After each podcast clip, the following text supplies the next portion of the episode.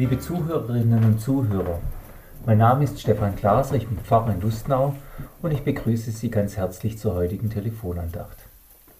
Die Losung des heutigen Tages steht im 2. Petrusbrief, Kapitel 3, Vers 15. Erachtet die Geduld unseres Herrn für eure Rettung, wie auch unser geliebter Bruder Paulus nach der Weisheit, die ihm gegeben ist, euch geschrieben hat.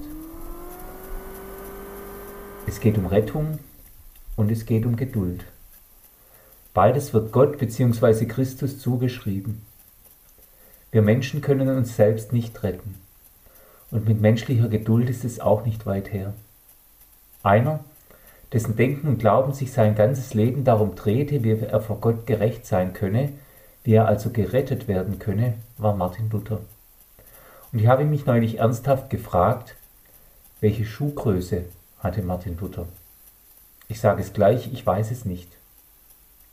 In Worms jedoch, wo ich vor kurzem gewesen bin, gibt es einen besonderen Gedenkort, der an Martin Luther erinnert und die großen Schuhe Luthers heißt. Konstanze und Norbert Illig haben diese übergroßen Schuhe aus Bronze entworfen.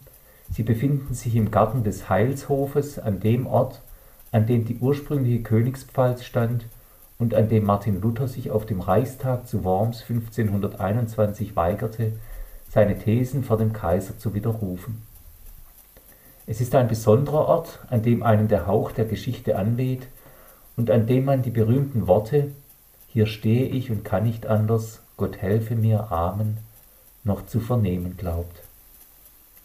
Dabei ist es ganz egal, ob er sie so gesagt hat oder nicht. Luther hatte seinen festen Standpunkt in der Frage, wie ein Mensch vor Gott gerecht ist.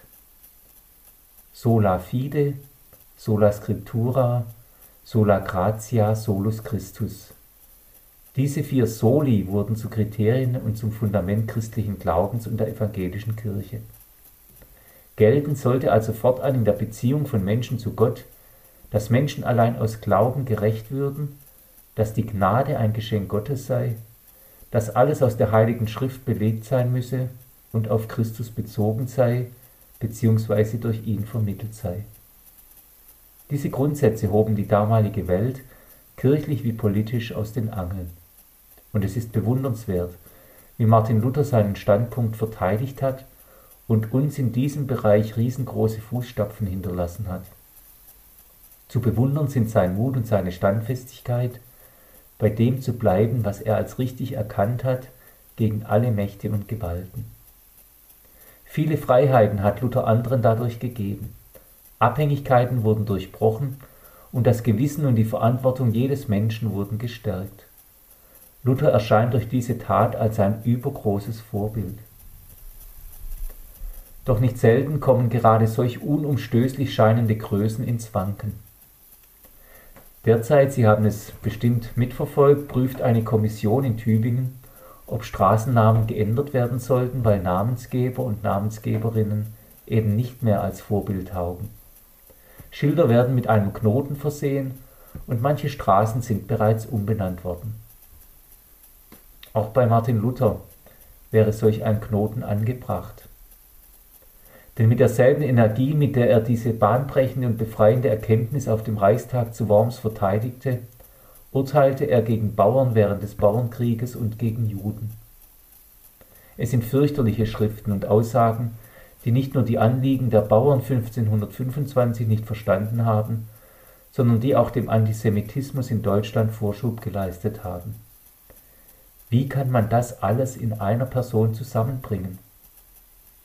Sicher sind es die damaligen Sichtweisen und Lebensumstände, die Prägungen und Einflüsse, die man nicht einfach mit den heutigen gleichsetzen kann. Es muss immer darum gehen, Menschen in und aus ihrer Zeit heraus zu verstehen.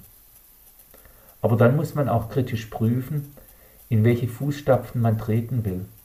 Einfach in die großen Schuhe Luthers zu schlüpfen und dunkle Seiten seines Denkens auszublenden, geht nicht. Es ist immer gut, in eigenen Schuhen eigene Wege zu gehen die man dann aber natürlich auch selbst verantworten muss. Wie Menschen später über uns urteilen werden? Friedrich Wilhelm Schelling soll einmal gesagt haben, wir alle irren mannigfaltig.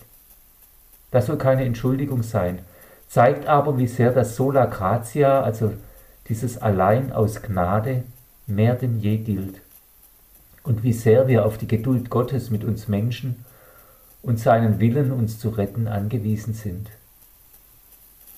Erachtet die Geduld unseres Herrn für eure Rettung, wie auch unser geliebter Bruder Paulus nach der Weisheit, die ihm gegeben ist, euch geschrieben hat.